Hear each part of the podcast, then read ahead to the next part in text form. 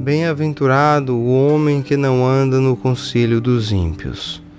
Salmos capítulo 1, versículo 1.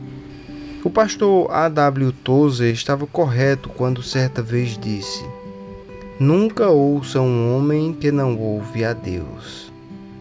É bem verdade que existe grande perigo em dar ouvidos a uma pessoa não regenerada, a uma pessoa que não conhece o Senhor. Um homem ou uma mulher que não tem o conhecimento de Deus não merece ser ouvido, pela simples razão de que não possui a sabedoria necessária para aconselhar um cristão. Em Provérbios 9, 10, nós lemos que o temor do Senhor é o princípio da sabedoria. O conselho de um ímpio no que concerne à vida é sempre carregado de muitas ciladas.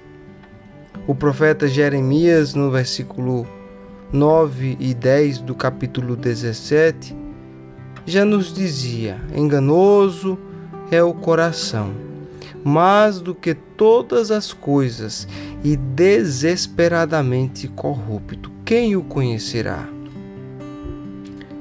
Meu irmão, minha irmã, para andarmos com Deus como fizeram Abraão, Enoque e Noé, nós devemos estar atentos ao conselho e à orientação do Altíssimo.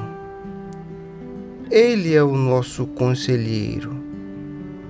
O Salmos 73, 24 nos diz: Guiar-me-ás com o teu conselho, e depois me receberás na glória. Há grande benefício em dar ouvidos a orientação do Senhor. O conselho do Senhor nos aproxima dele e, além disso, nos traz segurança eterna.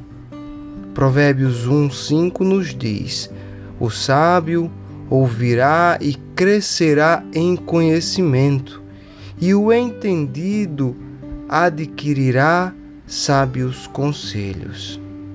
Se você é um crente no Senhor Jesus, nascido de novo, regenerado pelo Espírito de Deus, você possui o melhor conselheiro que pode existir bem aí dentro de você.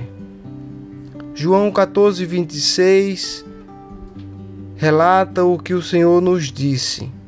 Mas o conselheiro, o Espírito Santo, que o Pai enviará em meu nome, lhes ensinará todas as coisas e lhes fará lembrar tudo o que eu lhes disser.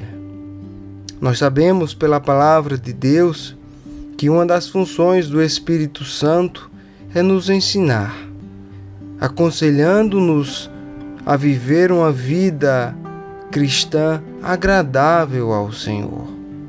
Em 1 João capítulo 2, versículo 27, na versão NVI, nos fala: Quanto a vocês, a unção que receberam dele permanece em vocês.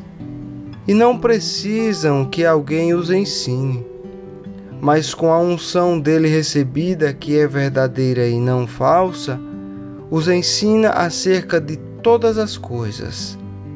Permaneçam nele como ele os ensinou.